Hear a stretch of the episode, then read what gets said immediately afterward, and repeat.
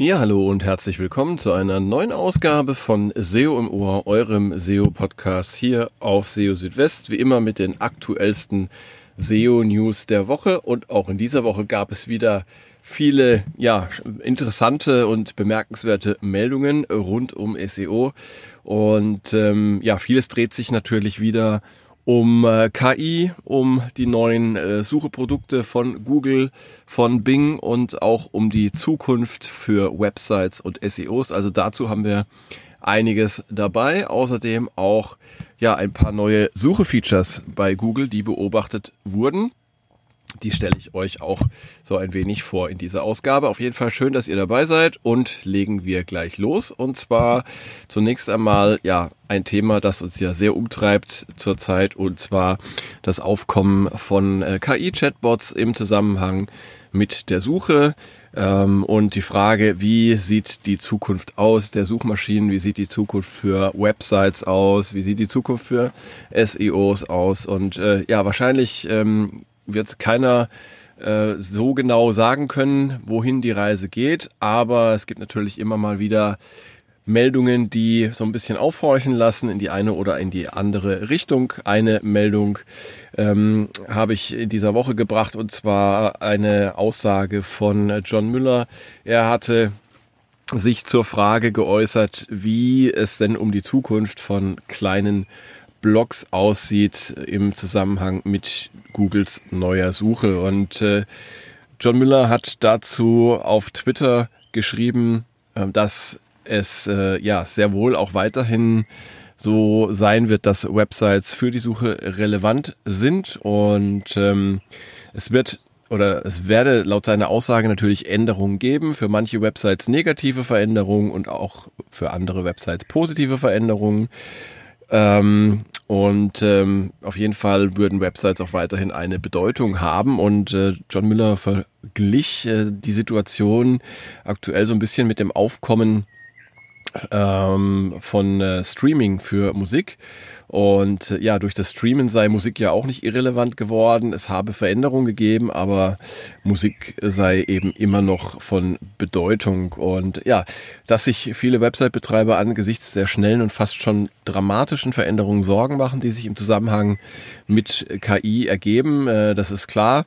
Und vermutlich wird aktuell auch niemand genau sagen können, wohin die Reise geht. Und das wird auch John Müller nicht können. Klar ist aber, dass es auch weiterhin Menschen geben muss und geben wird, die neue Inhalte erstellen, denn KI kann derzeit eben nur Dinge wiedergeben, die es schon gibt, wenn auch in veränderter Form. Ja, also das dazu und passend dazu auch noch etwas anderes. Und zwar hatte ich die Gelegenheit, ähm, in dieser Woche mit äh, Fabrice Canel zu sprechen. Fabrice Canel ist ähm, Produktmanager beziehungsweise Principal Product Manager bei Microsoft und er kümmert sich unter anderem um die Aktualität des Bing-Index und er gibt auch Tipps für SEOs und Website-Betreiber, wie sie in den Suchergebnissen von Bing und in den Antworten äh, von ChatGPT innerhalb von Bing erscheinen können.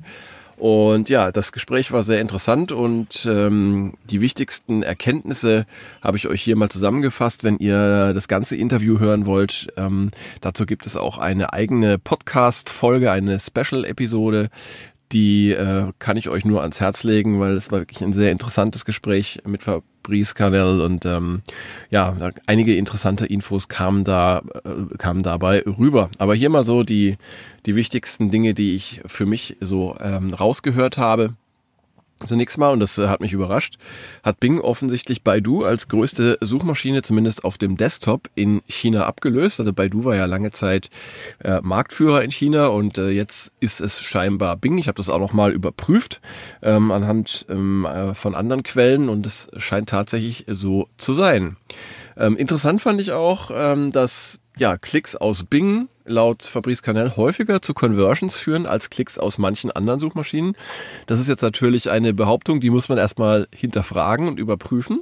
Aber ähm, er hat schon recht, äh, wenn er sagt, dass Klicks alleine eben noch nichts aussagen, sondern das, was nach einem Klick passiert, also zum Beispiel eine Bestellung, ähm, darauf kommt es an. Und äh, ja, da soll wohl Bing ganz gut sein, was die Conversion-Rate angeht nach einem Klick. Ähm, außerdem, äh, auch interessant, Absprungrate und Verweildauer sind Ranking-Faktoren für Bing, anders als für Google, zumindest sagt Google das, äh, auch wenn ich das immer mal wieder gerne bezweifle, aber ähm, für Bing sind Absprungrate und Verweildauer auf jeden Fall Ranking-Faktoren. Und äh, ja, die Zahl der Klicks, die Websites von Bing erhalten, die soll im Zuge der Einführung der KI und der Weiterentwicklung nicht sinken. Nein, sie soll sogar ansteigen. Da sind wir auch mal gespannt. Und ähm, ja, all das äh, werden wir dann auch überprüfen können ähm, in naher Zukunft, wenn die Zahlen für äh, den äh, KI-Chat aus Bing auch in den Bing Webmaster Tools verfügbar sind. Dann können wir nämlich sehen, ja, wie viele Klicks, Impressionen und so weiter gibt es tatsächlich aus dem Chat und wie viel aus der Suche. Ja, spannende äh, Info auch für alle, die SEO ähm, als Beruf oder als ja als äh, Tätigkeit ausüben. Ähm, ja, laut Kanell müssen sich SEOs keine Sorgen um die Zukunft machen, denn ihr Handlungsfeld wird sich sogar erweitern. Allerdings, und das hat er auch gesagt, sind gute Leistungen nötig, um in Chat sichtbar zu sein, weil es da natürlich ja weniger freie Plätze gibt als auf einer klassischen Suchergebnisseite. Die Verwendung von Index Now erhöht die Chancen auf Sichtbarkeit in den Suchergebnissen und im Chat von Bing. Index Now ist ja das neue Protokoll, was äh, unter anderem von Microsoft äh, entwickelt wurde und mit dem Websites dann den Suchmaschinen ähm, mitteilen können, wenn es neue Seiten gibt, wenn es Änderungen gibt äh, oder wenn auch Seiten gelöscht wurden. Und Index Now soll auch demnächst von weiteren Suchmaschinen unterstützt werden. Komplexes HTML kann tatsächlich verhindern, dass die Inhalte einer Website in die Trainingsdaten der KI einfließen und äh, ja, damit dann auch, dass eine Webseite in den Antworten des Chats, des KI-Chats erscheint. Das heißt, hier ist es besser, eben auf Standard-HTML, auf Templates etc. zuzugreifen, äh, um dann da eben nicht unnötige Komplexität reinzubringen. Ja, und schließlich und letztlich HTML5-Tags äh, zur Kennzeichnung verschiedener Seitenbereiche wie Footer, Navigation oder Hauptinhalte, Hauptinhalte helfen Bing äh, Webseiten besser zu verstehen. Also ihr seht schon, es gibt einiges, was ihr tun könnt, um eure Chancen auf ein Erscheinen in den Suchergebnissen und im Chat von Bing zu verbessern. Ja, dann äh, gab es jetzt in der Woche auch so ein paar Beobachtungen über neue Suche-Features, die Google testet. Und äh, das erste davon, was ich euch vorstellen möchte, das sind die sogenannten Triple Featured Snippets.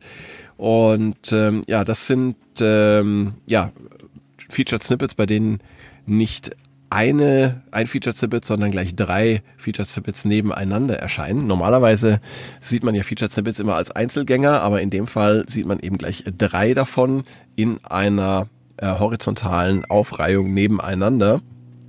Und äh, das ist neu, erinnert so ein bisschen an ein Feature des äh, ja, Google ähm, zuletzt auch äh, vorgestellt hatte, und zwar die sogenannten Perspectives. Ähm, Perspectives, also die verschiedenen Blickwinkel ähm, auf äh, ein Thema darstellen mit unterschiedlichen Quellen.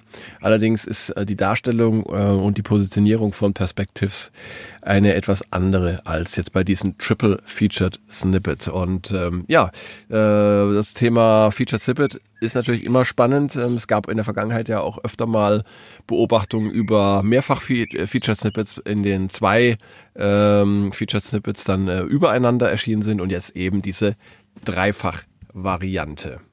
Ja. Dann ein weiteres Suche-Feature, was auch gerade getestet wird und das ich euch ähm, auch nicht äh, vorenthalten möchte, das sind die sogenannten Related Steps beziehungsweise Schritt-für-Schritt-Anleitungen mit Verweisen auf weitere ähm, mit, äh, auf weitere Suchanfragen. Ähm, das neue Suche-Feature Related Steps, das Google zurzeit testet, das erscheint am rechten Rand der Suchergebnisseiten. Für bestimmte Suchanfragen zeigt Google einzelne Schritte an, die zu einer bestimmten Handlung gehören. Sucht man zum Beispiel nach Hauskauf in einer bestimmten Stadt, dann erscheinen Schritte wie erst äh, Recherche durchführen, Auswahl eines bestimmten Stadtteils, Suche nach einer geeigneten Finanzierung etc. Und ja, die einzelnen Schritte sind nummeriert und zeigen jeweils einen kurzen Text und ein Bild. Und bei einem Mouse-Over über einen der Schritte öffnen sich dann verschiedene Vorschläge für verwandte Suchanfragen. Aus SEO-Sicht ist dieses Feature besonders interessant, weil es dabei helfen kann, ein Thema in unterschiedliche Unterthemen aufzugliedern. Deckt man zum Beispiel die von Google innerhalb der Related Steps aufgezeigten einzelnen Schritte in einem Beitrag ab, dann bestehen gute Chancen für die verschiedenen Schritte in den Suchergebnis, äh, Suchergebnissen zu erscheinen.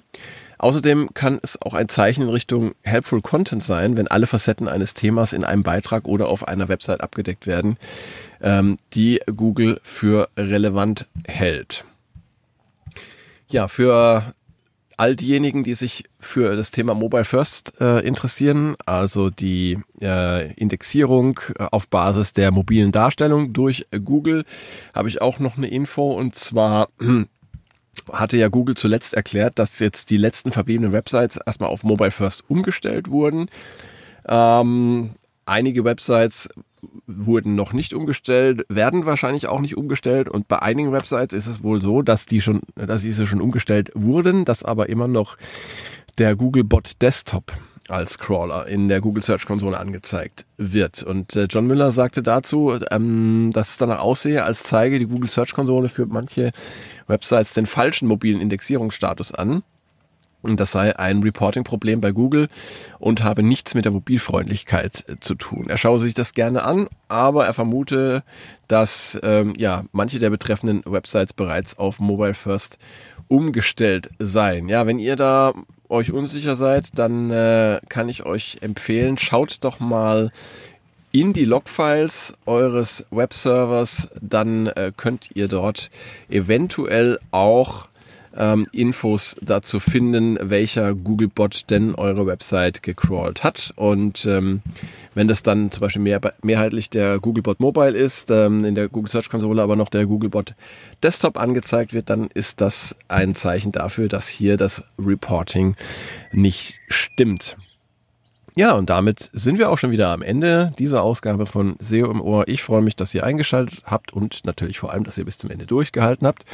Und äh, ja, an dieser Stelle wieder mal mein Hinweis an euch, wenn ihr Fragen habt, Themenwünsche oder Kritik äußern wollt, wenn ihr ja einfach mal äh, plaudern wollt über SEO und Fragen habt, dann meldet euch gerne bei mir, schreibt mir entweder eine E-Mail an info@seo-südwest.de oder kontaktiert mich über die verschiedenen sozialen Netzwerke, wie zum Beispiel LinkedIn, wie zum Beispiel Twitter oder auch Mastodon, findet ihr alles auf SEO Südwest. Ja, und das wäre es jetzt erstmal gewesen. Die nächste Ausgabe von SEO im Ohr dann in etwa einer Woche. Und ähm, ja, bis dahin haltet euch natürlich auch täglich auf dem Laufenden auf SEO Südwest mit den aktuellsten SEO-News. Bis dahin erstmal, macht's gut. Ciao, ciao, euer Christian.